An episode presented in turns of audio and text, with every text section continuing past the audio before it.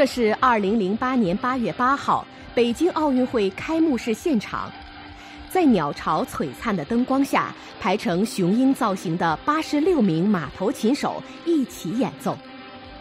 悠扬的琴声时而婉转低诉，让观众们仿佛置身苍茫辽阔的草原上；时而高亢激昂，犹如一群群奔腾的野马在尽情嘶鸣。正如这首曲子的名字，《万马奔腾》。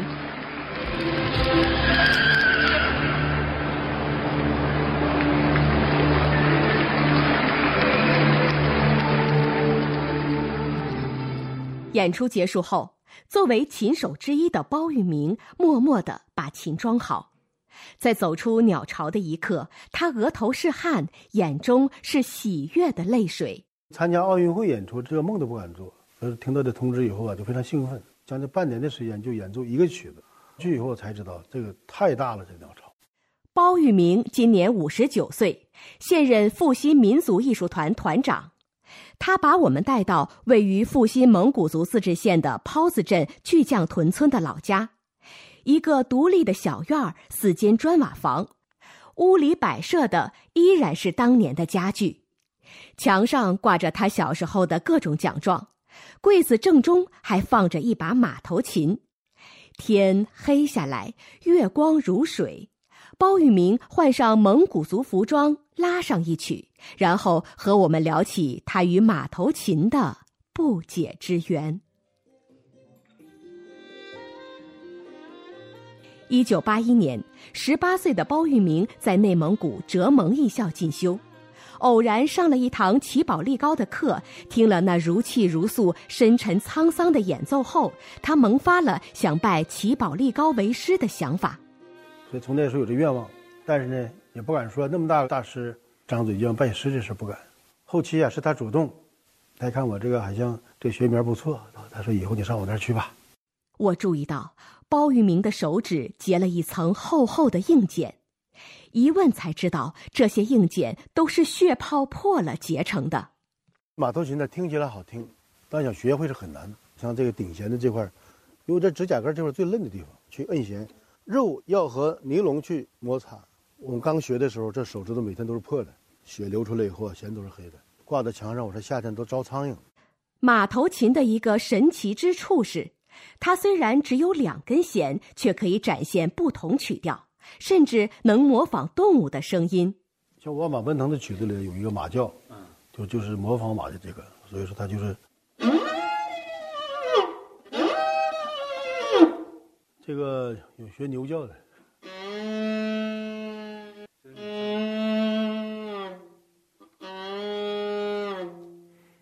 演奏法呀是固定的，但是呢，你根据乐曲和这个作品自己去模仿。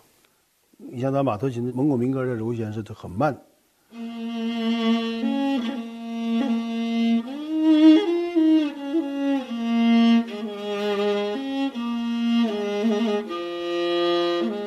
包玉明把琴架好，他问我想听什么曲子，而我对马头琴的传统曲目知道的很少，就问他能不能拉一些大众熟悉的曲目。包玉明听了，想都没想就拉了起来。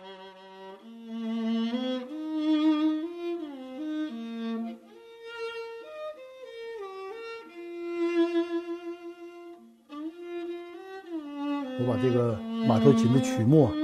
移植了很多，就是把这个其他的民族的曲目，包括二胡的曲目啊，像这个二泉映月、小提琴曲、梁祝、大提琴曲、天鹅、小夜曲啊，这大伙都是耳熟能详的。这样以后呢，让更多的人呢能够欣赏到马头琴这个乐器。可以演奏的曲子增加了，但传承人的队伍却没有随之壮大。这门技艺甚至面临失传的尴尬。我现在学生也是广众博收，好像学的人很多，但真正能把这项事业当做一个像生命一样去热爱，这样还真没有，后继乏人呢。出路在哪儿？这个问题困扰包玉明很久，日思夜想，却始终没有头绪。一天，他索性从楼房搬了出来，躺在老家的炕头上。灵感突然像音符般跳动起来。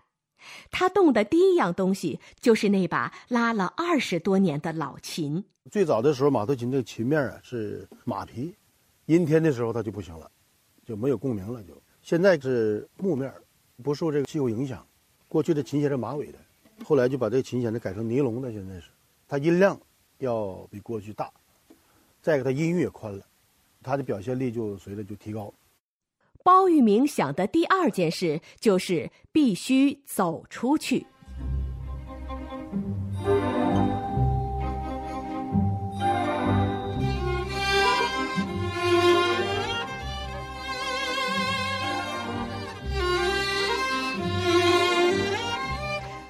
维也纳金色大厅里座无虚席，来自中国的野马马头琴乐队正在进行专场表演。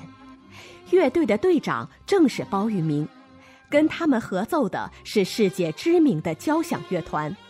一千多名观众沉醉在马头琴的旋律里。两个半小时的演奏结束后，一波又一波的观众走上舞台，好奇为什么只有两根琴弦的马头琴可以发出这么多和声。而在包玉明看来，他实现了马头琴与西洋乐器的敖包相会。